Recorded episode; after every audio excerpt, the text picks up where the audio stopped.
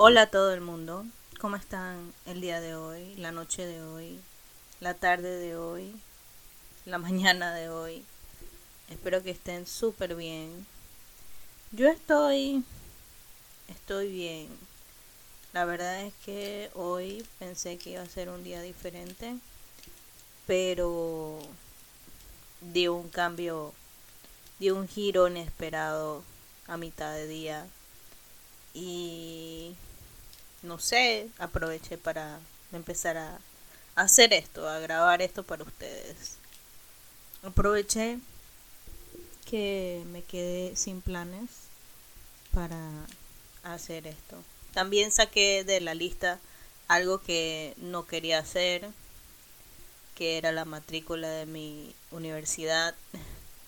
Suena tonto, suena suena tonto decir, dije, ay, es algo que no quiero hacer, la matrícula, no, no la necesito, no la quiero, me causa ansiedad, me causa pánico, me causa ganas de salir corriendo. Pero eso es lo que me causa a mí. Así que no puedo hacer nada al respecto, sino ser bastante honesta con ustedes y, y y decirles que, no sé, tal vez alguien allá afuera también la matrícula le cause ansiedad. Me acuerdo que cuando estaba en psicología, la matrícula era un, un momento de, de caos y destrucción entre nuestros compañeros, entre mis compañeros porque eso era como si fuera una, una carrera a ver quién, quién sobrevivía más, quién era el más apto, quién podía hacer la, la matrícula primero y se quedaba con los mejores profesores y el mejor horario. Y yo, yo nunca estuve de acuerdo con, con esa correteadera. Yo nunca estuve de acuerdo con, con todo eso que, que se hacía, todo ese caos, toda esa zozobra. Y yo simplemente cogía mis cosas, iba a la, a la escuela, a la oficina de la escuela, y decía que mi computadora se había dañado y que en plena matrícula y que no había podido hacer la matrícula que si podían hacerla por mí. Eso era lo que yo hacía. Casi todos los cuatrimestres me matricularon, yo no me matriculé porque era demasiado, era demasiado y yo no estaba de acuerdo con nada de eso. Entonces, ahora tener que hacerlo yo, ahora sí no hay escuela que me lo haga, no estamos en una universidad privada las cosas cambiaron y, y tengo que adaptarme. Entonces, lo siento, tuvimos un pequeño detalle, eh, un pequeño problema técnico, pero ya estamos de vuelta. Estoy de vuelta con ustedes. Y bueno, lo que les decía era que tengo que adaptarme y es difícil. en resumen, es difícil. Eh, para una persona normal, no, no, no, no debería decir normal. Yo misma me estoy metiendo un tiro en el pie. Para una persona neurotípica, se dice. O sea, que no tiene déficit de atención. Es difícil adaptarse a las cosas hay muchas personas que se resisten al cambio y es normal, es común, no, no tiene nada del otro mundo.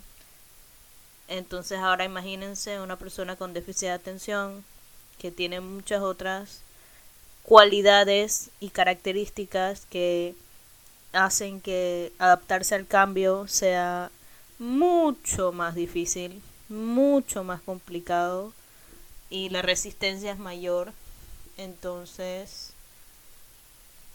porque genera mucho más eh, discomfort, desconfort, no, no se dice así.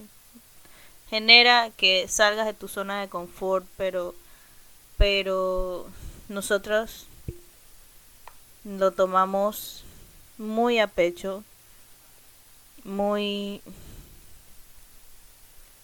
muy cerca de nuestro corazón, por decirlo así, y tenemos esto que se llama desregulación emocional, en donde no medimos, no tenemos capacidad para medir nuestras emociones, nuestro, el impacto de nuestras emociones.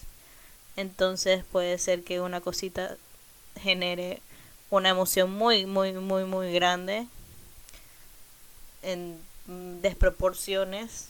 Entonces, sí, es, es difícil acostumbrarse a algo diferente, a algo nuevo. Y tenemos que tomarlo pedacito por pedacito, porque si no nos volvemos un 8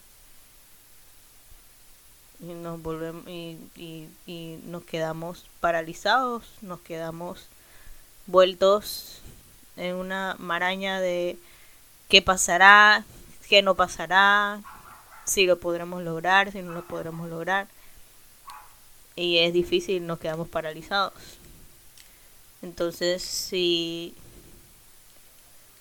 si entiendo yo misma por dónde voy, por, por qué me causa tanto. Y realmente hablarlo aquí es donde me doy cuenta de por qué me causa tanta me, me causa tanto problema esto de la matrícula. Así que gracias a todos los que están escuchando. Acaban de hacer terapia hacerme terapia sin sin sin querer. Qué impactante. Hace dos minutos el clima estaba, dije, voy a llover lo más fuerte que pueda. Y ahora salió el sol. Estoy harta del clima de Panamá. Harta, harta, harta del clima de Panamá. No puedo hacer nada al respecto de qué voy a hacer, qué no voy a hacer. Porque no puedo planear nada porque, o sea, dice que va a llover, no llueve. Dice que no va a llover, llueve. No, estoy harta. Ya no puedo más. Pero no importa. Entonces, empecemos con el tema de hoy. El tema de hoy es un tema que es bastante difícil, por lo menos para mí, de hablar.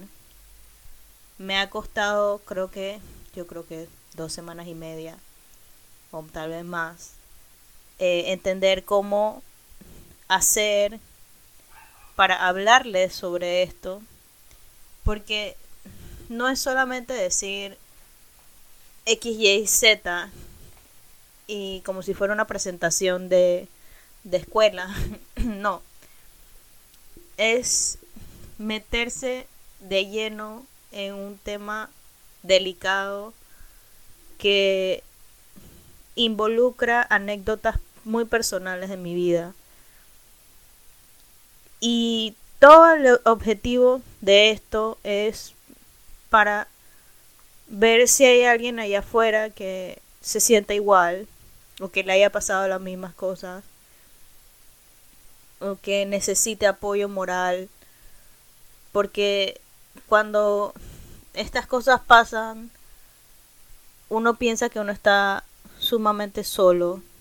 Y yo estoy aquí para decirte que no estás sola, no estás solo y probablemente quizás, no sé, mis historias te ayuden a, a, a superar lo que sea que esté sucediendo contigo. El tema de hoy eh, son las relaciones interpersonales entre personas neurotípicas y entre personas neurodivergentes. O sea, las neurodivergentes son las personas que tienen déficit de atención con hiperactividad o sin hiperactividad. Hay diferentes tipos de déficit de atención, pero vamos a hablar en general. Personas que, que tienen esto que, que son neurodivergentes, pues que no piensan, no están, con, no están conectados, su cerebro no está conectado de la misma forma que las otras personas.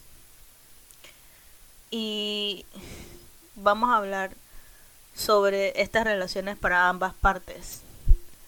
Las relaciones interpersonales son difíciles, son sumamente complicadas y no hay manera de describir la alegría o el dolor que te pueden traer.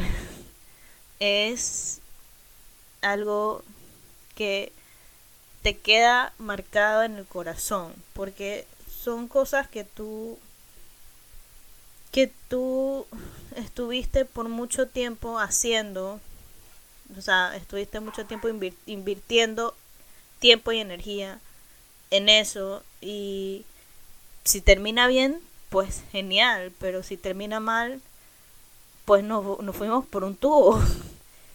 es son relaciones que no son las de tú ir al chinito y comprar una una soda y decir hola chao no ya no. Son son cosas que tú conoces a una persona y tú dices que esta persona esta persona me cae bien y siguen hablando y, y comparten sus, sus teléfonos y dicen que vamos a chatearle y te chatean y dice que vamos por un café y de pronto un día se conocen y al día siguiente están en carnavales pasándola súper bien o sea perdiéndose en las calles de, de Penonomé eh, en la mitad de la noche dos de la mañana y están felices de la vida felices y son cosas que que te marcan, te dejan, te dejan una marca en el corazón. Entonces, no es un tema, no es un tema fácil, no es un tema, es un tema delicado. Pero yo voy a decir un par de cosas sobre las personas neurodivergentes que nosotros obtenemos o hacemos que afectan nuestras relaciones con las personas neurotípicas o también con las personas neurodivergentes. Nos afectan en todas las relaciones que hagamos, ya sean familiares, amistosas, románticas, laborales, estudiantiles, todas las relaciones. La primera que tengo aquí es la permanencia de objeto. La permanencia de objeto es cuando cuando te dicen que fuera de la vista, fuera de la, de la mente. Es algo que desarrollamos muy, muy, muy, muy pequeños, en donde tú sabes, tú sabes que tu mamá está ahí, enfrente tuyo, pero si tu mamá se va, tú sabes que ella sigue existiendo. Si no la ves, si ella se va a otro cuarto, tú sabes que que tu mamá sigue existiendo y que va a regresar. Tal vez no inmediatamente, pero tú sabes que va a regresar y te acuerdas de que ella existe. Para las personas con déficit de atención esto es algo casi no existente. Nosotros podemos ver una cosa y al momento en que nos viramos dejó de existir. Y es así, así como, como lo describo, así literalmente. Yo me acuerdo de que, yo me acuerdo de muchas cosas, pero claro, ya cuando uno es adulto las memorias están bien cristalizadas y muchas cosas uno se acuerda por ejemplo, tus padres, yo me acuerdo, yo me acuerdo que existen, yo me acuerdo. Pero muchas cosas nuevas, eh, puedo verlas una vez y puede ser que me vire y haga algo más, hable con otra persona y esa cosa se olvidó por completo. Mi papá ha estado tratando de que yo saque unas cajas de del, del, del de donde guardamos las cosas que las saque de ahí por más de un mes y no es que no he querido bueno si es que no quiero pero también es que no me acuerdo de que existen. Me, las, ah, me, me, dice que existen, me dice que están ahí. Yo digo, ah, ok, sí, yo lo voy a hacer. Pero el momento en el que dejamos de hablar de eso y me, me distraigo con otra cosa, eso se olvidó. quedó completamente en la nada.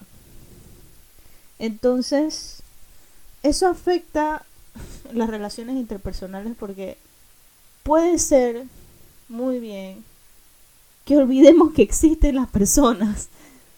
Es muy probable que olvidemos que existen nuestras amistades. Y a mí, yo voy a dar ejemplos de cada una de estas cosas. Voy a dar ejemplos personales, anécdotas personales. A mí me ha pasado mucho con, pues, mis amistades y también con exnovios he estado muy, muy enamorada, muy, muy enamorada, pero al segundo en el que me distraigo con algo, esa persona desapareció y me, me pasó varias veces. Tengo una amiga que siempre le olvido que existe. Y no, no lo digo de forma chistosa, no lo digo de forma eh, de forma como irónica, es que de verdad desaparece de mi mente. Y tengo que y me acuerdo de ella porque tengo un regalo de Navidad de ella que no se lo he dado. De Navidad del 2021. que no se lo he dado. y cada vez que lo veo digo, ¡Ah! tengo que dárselo y entonces vuelve a existir, pero me viro y desaparece. Desaparece completamente de mi existencia. Entonces, no es que yo quiera, no es que yo trate de ser eh, una maldita. no es que yo trate de, de, zafarme de cosas. Es que simplemente no funciona. no, no funciona. Igual con mis exnovios, cuando estábamos juntos, olvidaba por completo que existían y tenía que tenía que hacer marometas para poder estaba muy ansiosa porque siempre estaba tratando de acordarme de que tenía un novio y que tenía que hacer eh, cosas para mantener a mi novio feliz. Pero si no, si, o sea, si no estaba ese estrés, lo olvidaba por completo. Si me, de, si me relajaba por un segundo, lo olvidaba por completo. Entonces eso afecta, claramente afecta a las relaciones porque pues si no nos acordamos, no llamamos, no escribimos. Entonces esa es una de las cosas que, que hacemos, que no es como que lo hacemos a propósito, ninguna de estas cosas las hacemos a propósito, son cosas que vienen siendo parte del déficit de atención que afectan a las relaciones. Otra cosa que afecta es nuestra memoria a largo plazo. El déficit de atención tiene problemas para organizar la, la información y catalogarla correctamente en la memoria a corto plazo para que entonces sea clasificada para la memoria a largo plazo. Ya que eso tiene problemas en la memoria a corto plazo la memoria a largo plazo nunca casi nunca se cristaliza como debe ser. Entonces no recordamos no recordamos nombres, no recordamos lugares, no recordamos eventos compartidos juntos con esa persona. No recordamos haber ido a tal lugar o haber visto tal cosa. Y no es que no queramos es que o no, no hayamos estado como presentes en la situación, sino que la memoria no cristalizó bien, no, no setió bien eso en nuestro cerebro.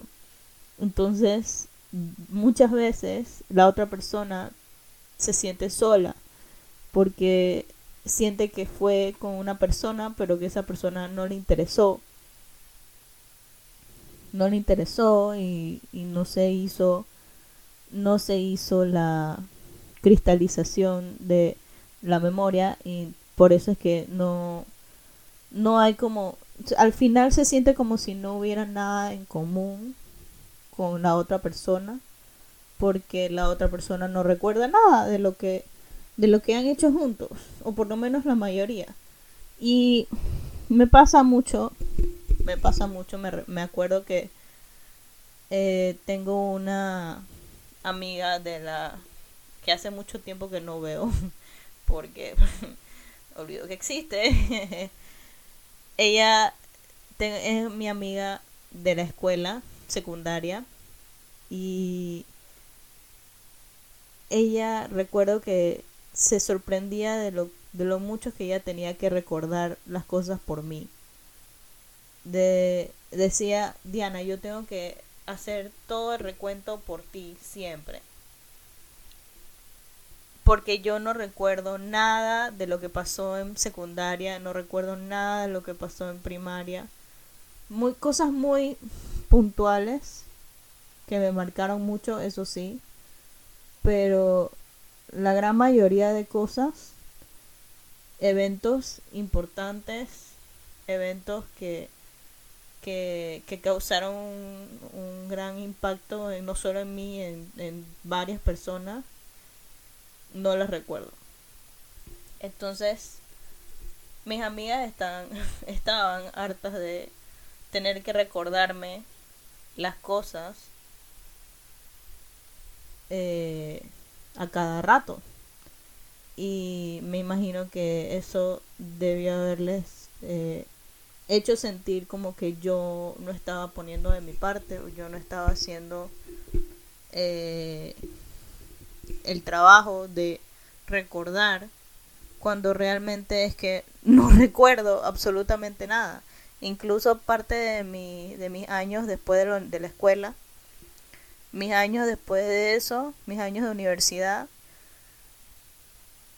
en la USMA, no, no recuerdo mucho. Recuerdo un poco más, pero no recuerdo mucho. Y si tú no me muestras fotos de lo que sucedió, yo no te puedo decir que yo haya estado en esa situación. Y no es que no haya estado interesada en la situación, es que no se almacenó bien la información. Entonces, es difícil para la otra persona y es difícil para mí, para la persona divergente, neurodivergente. Eh, estar constantemente eh, fuera de la conversación porque simplemente no recuerda nada y no puedo reírme con los demás cuando recuerdan las situaciones que vivieron, que yo estaba ahí presente supuestamente. No me puedo reír con ellos porque no recuerdo, no recuerdo, entonces es, es triste para ambas partes. Otra cosa que nos pasa es el salto de ideas y pensamientos. Imagínense que en nuestro cerebro, el cerebro de los neurodivergentes, hay un trampolín. y en ese trampolín están nuestras ideas y nuestros pensamientos. Y no paran de saltar. Nunca paran de saltar. Una cosa rebota la otra. Y nosotros tenemos una urgencia por hacerlas todas. Por, por cumplir esas ideas y esos pensamientos. Todos, no importa qué sea todos. Entonces, muchas veces eh, es, es, exhausto para para la otra persona, porque tiene que estar corriendo detrás de nosotros tratando de eh, cumplir con todas esas cosas. Y muchas veces eh, puede ser que la persona con déficit de atención no sea tan hiperactiva. Eso es parte de la hiperactividad. No sea tan hiperactiva y pueda controlar ya que está medicada y está yendo terapia y todas estas cosas y tiene todas las herramientas y puede puede comportarse eh, de una manera más tranquila puede bajarle dos a la intensidad de ideas y pensamientos puede controlar esa esa necesidad de decirlo todo y hacerlo todo. Y eso puede ser beneficioso para la relación con la otra persona, pero de todas maneras queda un poco de lo que es el salto de ideas y pensamientos y eso nos abruma, nos abruma porque tenemos que estar constantemente eh, autocontrolándonos doblemente o triplemente para no para no eh, estresar a la otra persona.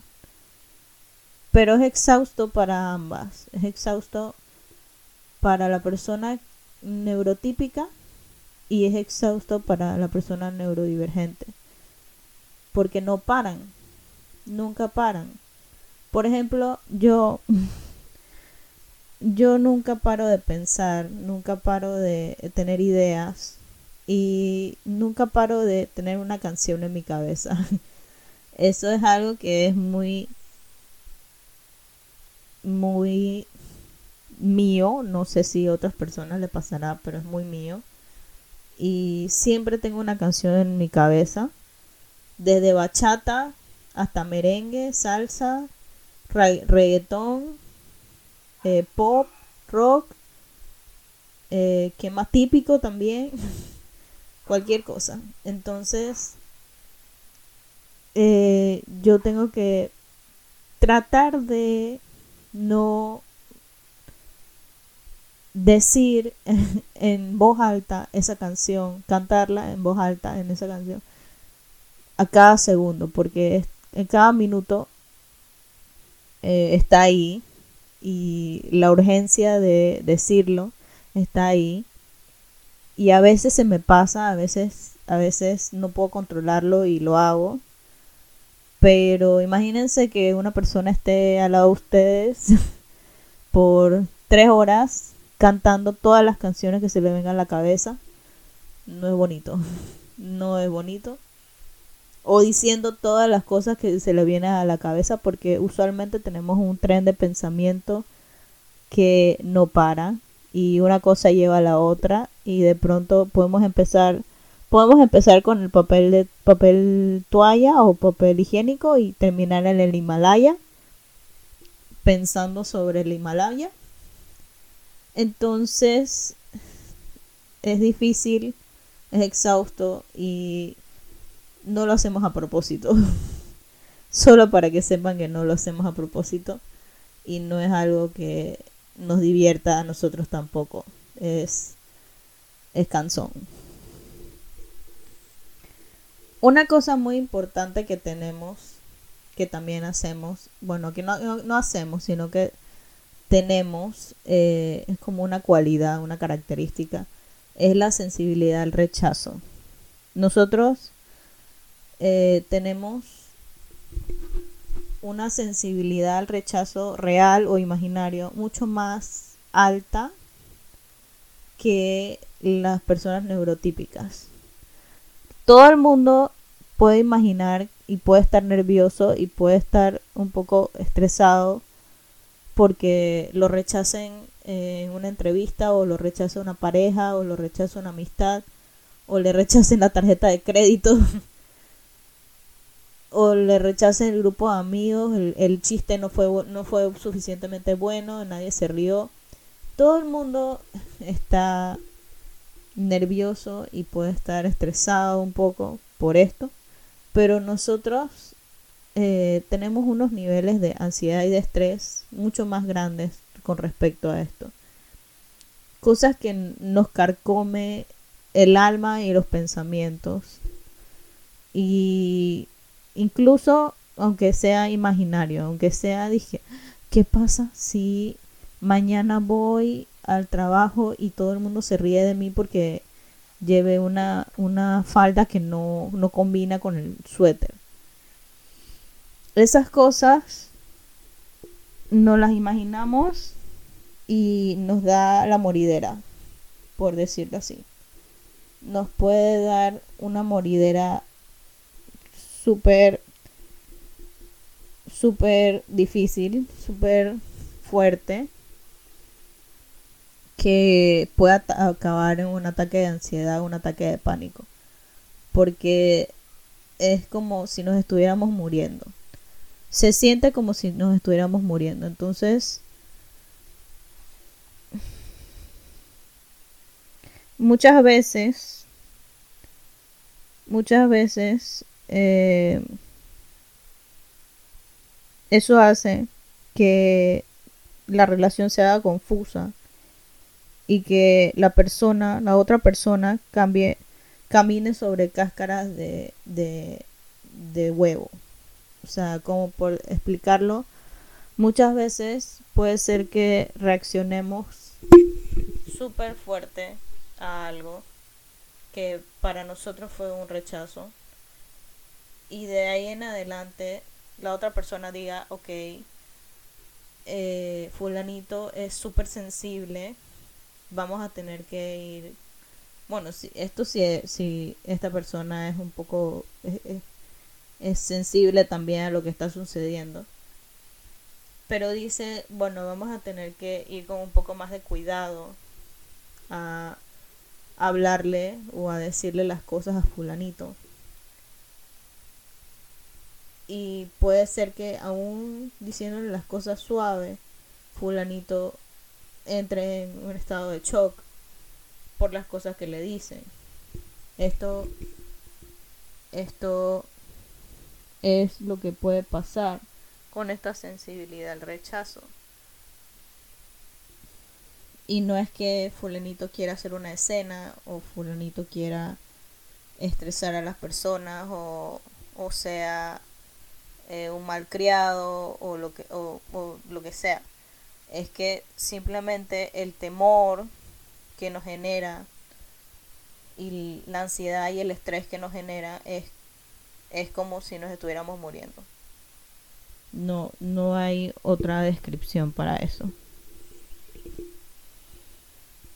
Otra cosa que afecta a las relaciones interpersonales entre personas neurotípicas y personas neurodivergentes es la impulsividad. Las personas neurodivergentes somos sumamente impulsivas y podemos ser impulsivas en cuanto a cantar una canción que tenemos en la cabeza hasta decir vamos a hacer una carrera de carros a la, a la medianoche con este con esta otra pandilla porque se ve divertido. Somos somos sumamente como dirían o sea somos locos. No deberíamos decirlo así porque es algo que es, es muy serio pero para, para entenderlo mejor, si tú, si tú conocieras a una persona impulsiva por ser con por tener déficit de atención, tú llamarías a esa persona loca. Ciertamente a mí me han llamado loca muchas veces, porque hago exactamente esto que estoy diciendo. Digo, vamos a hacer tal cosa, vamos a hacer tal cosa, vamos a hacer tal cosa hasta el punto en que puede ser que vamos a bañarnos en underwear, en ropa interior, en la piscina de no sé quién que acabo de conocer. Podría pasar. Podría pasar. Y es, es, es complicado y es, es peligroso. La impulsividad también mete ahí hacer amistades muy muy fácilmente pero pero creemos que son amistades de por vida sea son amistades nuevas que se hicieron por arte de magia porque conocí a esta persona en tal bar y ya es mi mejor amiga de por sí por e, forever and ever. Y le cuento todas mis cosas personales y eh, llega a ser súper peligroso, súper peligroso para la persona neurodivergente y llega a ser súper peligroso para la persona neurotípica, porque si sigue las cosas que la persona con déficit de atención eh, trata de hacer, va a parar en una carrera Tokyo Drift una carrera de carros a las 12 de la noche en la tumba muerto, mm, probablemente manejando. probablemente sea ella la que maneje. Entonces, eso es parte de la impulsividad. También sufrimos mucho de ansiedad social y esto nos hace ignorar a las personas. Sé que... Eh... Ay, no hablé sobre sobre sensibilidad al rechazo, no, no hablé una anécdota mía. Una de mis anécdotas para sensibilidad al rechazo es en mi última bueno, en todas las relaciones que he tenido amorosas mi gran miedo siempre fue que me dejaran. Y ese es como el último, ultimate rejection. No sé. Entonces, en las dos últimas relaciones que tuve, yo fui la que terminó las cosas por ese miedo a que me dejaran. Porque el miedo era tan grande que yo no podía funcionar. Y no había razón alguna para pensar que me iban a dejar. No había razón alguna para pensar que eh, iban a terminar conmigo, que ya no me iban a querer más. Pero en mi mente constantemente estaba la posibilidad. Y yo dije, voy a terminar las cosas. No, no solamente por eso, pero sé que una de las cosas más uno de los de los de los componentes más fuertes fue eso. Entonces, las dos relaciones eran buenas. Ciertamente no estaban funcionando ya, pero pero me, me hicieron ese miedo, esa sensibilidad al rechazo me hizo actuar de una forma un poco más dramática, por decirlo así, de lo que debió haber sido. Y, por ejemplo, la impulsividad, yo sí he tenido la idea de, de de nadar, de tirarnos a nadar en ropa interior en la piscina de una persona que acaba de conocer. Y de hecho lo hicimos, todos mis amigos, todos mis compañeros que estaban ahí lo hicieron conmigo. Y me recuerdan muy bien. cada vez que nos reunimos, cada vez que nos vemos, me recuerdan muy bien que fue mi idea y que no nos agarraron por pura, por pura suerte.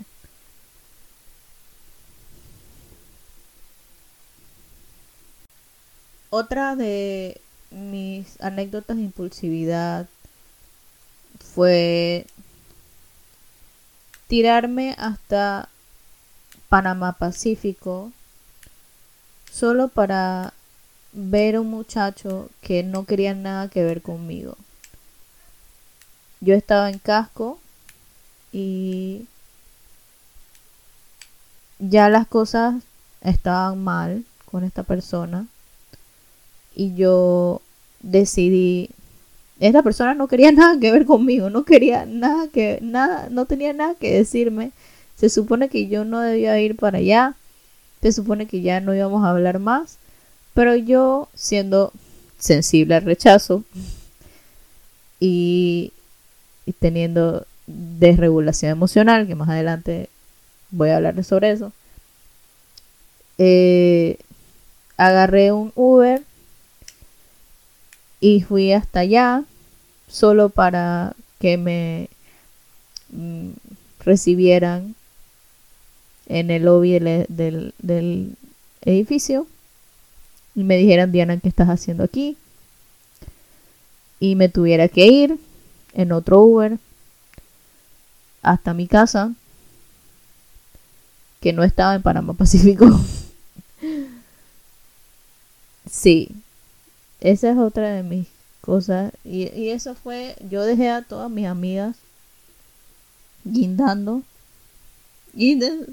guindando por hacer eso. Porque se me ocurrió en el momento y se me metió entre ceja y ceja que iba a hacerlo. Y el pensamiento estaba ahí y lo hice. Y esa es parte de la impulsividad y de salto de pensamiento.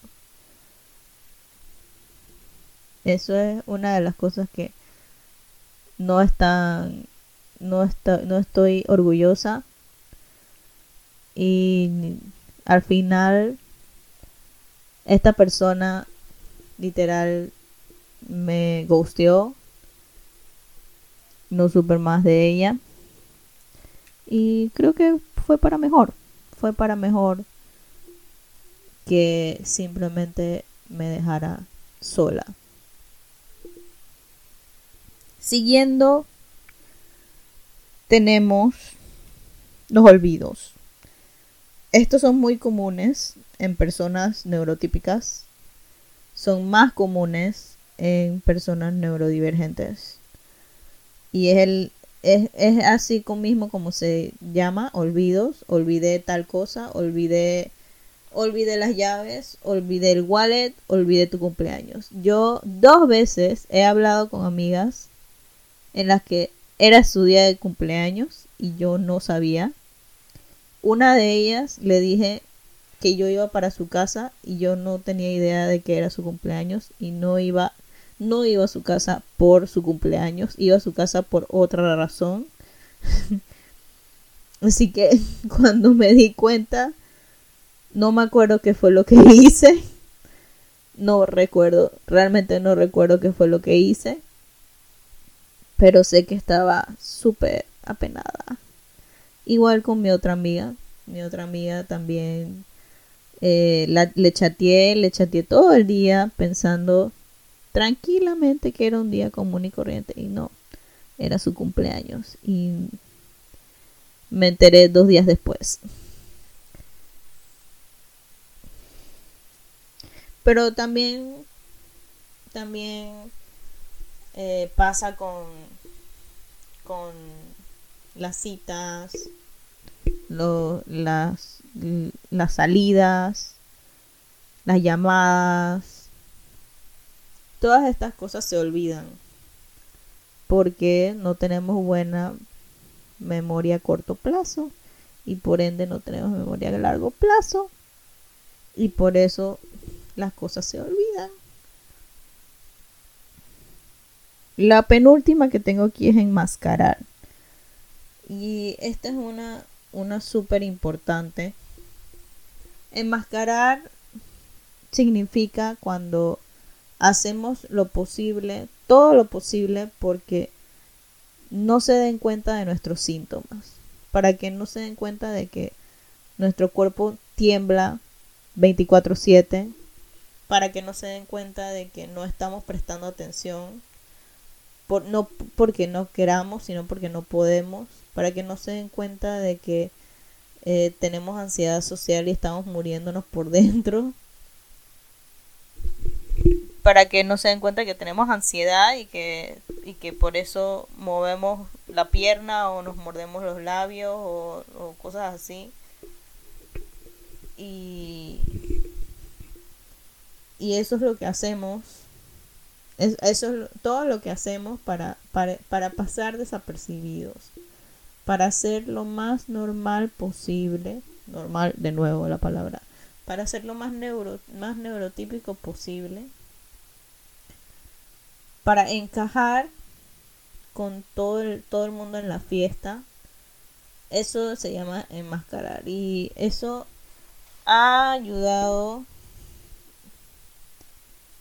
a muchas personas a controlar sus síntomas, pero también es un es algo malo porque no puedes ser tú mismo. Y recuerdo que esto eh, yo ¿cómo se diría? Yo lo viví más que todo en la secundaria y en los primeros, primeros años de universidad. Todavía lo sigo viviendo, pero ahora me estoy dejando llevar un poco más. Pero en esos años yo lo hacía mucho porque las otras personas me llamaban loca, me llamaban rara, me llamaban eh, bestia, me llamaban todo tipo de nombres solo porque yo me dejaba, me dejaba, dejaba ser yo misma. Y llegaba un punto en el que era demasiado y era demasiado para las demás personas. Y todos me decían que yo estaba loca porque tenía mucha energía y tenía muchas ideas y todas las hacía. Eh, y por ejemplo, en las fiestas eh, era así, era muy muy animada, muy feliz y cuando to cuando eso pasaba, cuando yo me dejaba ser yo misma, pues me llamaban loca. Así que decidí que ya no iba a ser más loca. Ya no iba a, a treparme en los sillones. ya no iba a cantar a todo pulmón. Ya no iba a bailar hasta el piso. Ya no iba a a meterme en la cocina a hacer cosas no no no iba a hacer lo que sea que se me ocurriera porque la gente era mala conmigo. Entonces, así afecta las relaciones interpersonales. Enmascarar ayuda, pero al mismo tiempo no. Al mismo tiempo es es es no ser tú mismo. Entonces la persona no te puede conocer como eres. Y ahora mismo decidí que no voy a enmascarar más. No voy a, a tomar más café para estar despierta, para para poder ser como mis compañeros que se quedan hasta tarde. No voy a pretender que los sonidos fuertes me, no me, no me o sea, me duelen.